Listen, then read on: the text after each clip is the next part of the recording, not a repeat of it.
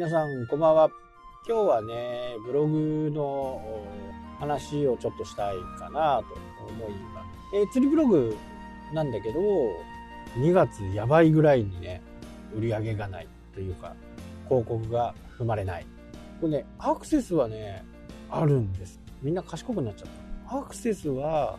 ちょっとね今今までにないぐらいアクセスはある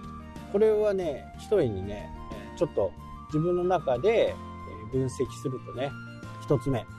新しいね言葉を入れていると。これどういうことかっていうと釣り具のメーカーのシマノっていうねところもしかしたらねみんな聞いたことがあるかもしれないね。あの自転車屋さんのシマノですね。釣り具もいっぱい出してるんですけどここがですね新しい釣りのスタイルっていうのを発表したんですね。でそこにおチャンスだと思って僕はその言葉インショアゲームっていうね、えー、ちょっとわかんないとは思うんですけどショアって、まあ、英語でショアはね岸岸から釣ることをショアゲーム。で船から釣る。船で釣る、まあ、岸から離れて釣るっていうことをオフショアって言います。オフのショアですね。ショアがオフだから沖。沖合ですね。船で。釣ることをオフショアで今回ね島野が提案したのがインショアっていうね。岸からではちょっと届かないっていうこう狭間のところ。ここにボートで出かけて釣りをしたら釣れんじゃねみたいな形です。でこれを毎年ね2月にあるフィッシングショーの方で公開したわけなんですね。でこれはそのフィッシングショーの方でこう動画とかねいろいろ見てんこれはちょっとねいいぞと。そこでねブログを書いて、まあ、印象の説明とかねいろいろしてったしてったんですね。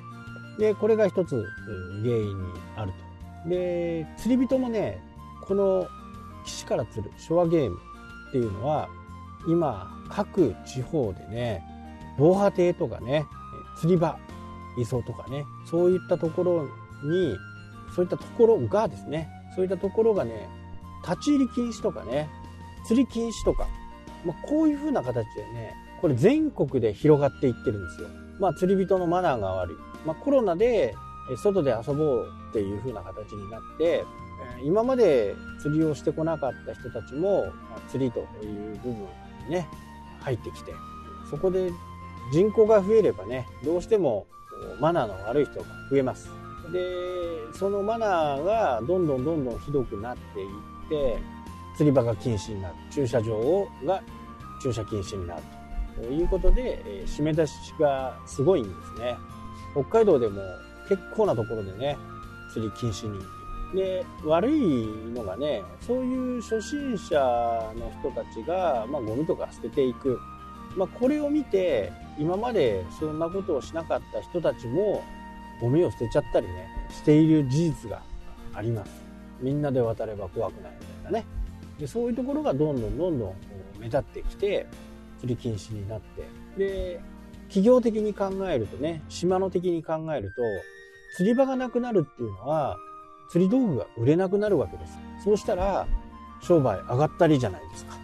まあこうならないために次なる手としてね印象はゲームっていうのを打ち出してきたのかなとまあ、非常にね、あの理にかなっている戦略なのかなというところもあって今後その印象はゲームっていう部分はますますね広がっていくのかなと思うんですよね。でそこでブログを書いてそこに多少アクセスが来ているという現況ですね一つ目ね。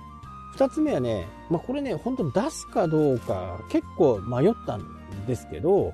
まあ、駐車場とかね、その釣り場にいる、漁港にいる野良猫問題をね、ちょっと僕なりにいろいろ書いてみたんですよ。そしたらね、これがすごいんですよ。これが。もう第一の原因よ、これ。もうね、今までの1日のね、アクセス数を簡単に越しちゃいました。いや、なかなかね、あのー、まあ、こういう記事も人気があるのかなっていうふうにね、えー、思って、まあ、第2弾をいつ出すかみたいなね、ところではあるんですけど、まあ、どういうこと書いたかっていうと、えー、まず、漁港のところにね野良猫って本当に多いんですよ。でわざわざそこに来てね防波堤とか漁港に来て猫がねかわいそうだからって言って餌を与える方がいるんですね。まあこれも、ね、悪いことではまあ僕もそうやってやってきたかやってきた過去があるんで何とも言えないんですけどただねでうちにね、えー、野良がね4匹いますけどいろいろね体調管理とか食事管理とか、まあ、そういったものをね勉強した。結果ね猫はあんまり魚が好きじゃない。これはねどこかの漫画アニメでねお魚くわえたってやつですね。でもねあれはね本当はそんなに美味しいと思って食べない。お腹が減って仕方なく食べているっていうね感じなんですね。本来猫は肉食ですから犬と違ってねワンちゃんは雑食なんで全然いいんですけどだから米とかねトウモロコシとかそういったものを食べても体の中でね分解できるんですけど猫って分解できないんですよ。だから猫のねホットフードのところに行くとグレインフリーっていうのが最近あると思うんですけどこれにはね米小麦トウモロコシこういうのが一切入ってない。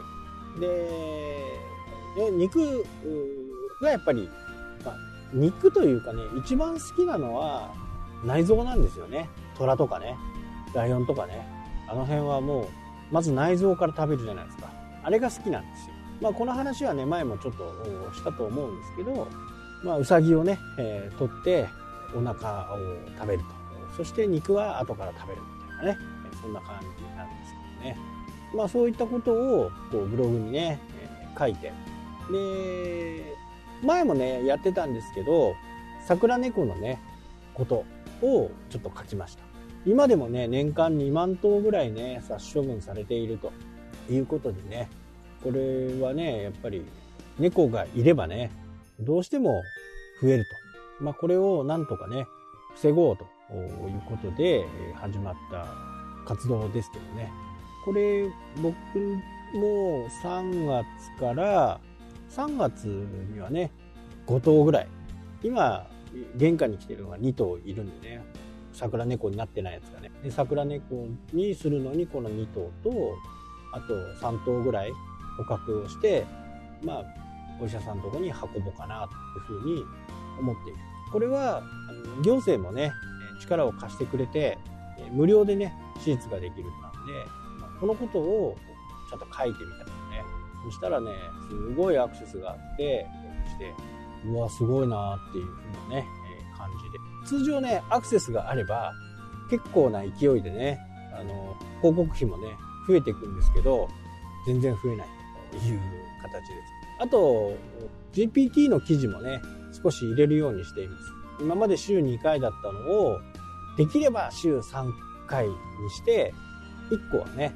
GPT で書か書かせようかなと思って。ますはいというわけでね今日はこの辺で終わります。それではまた。したっけ？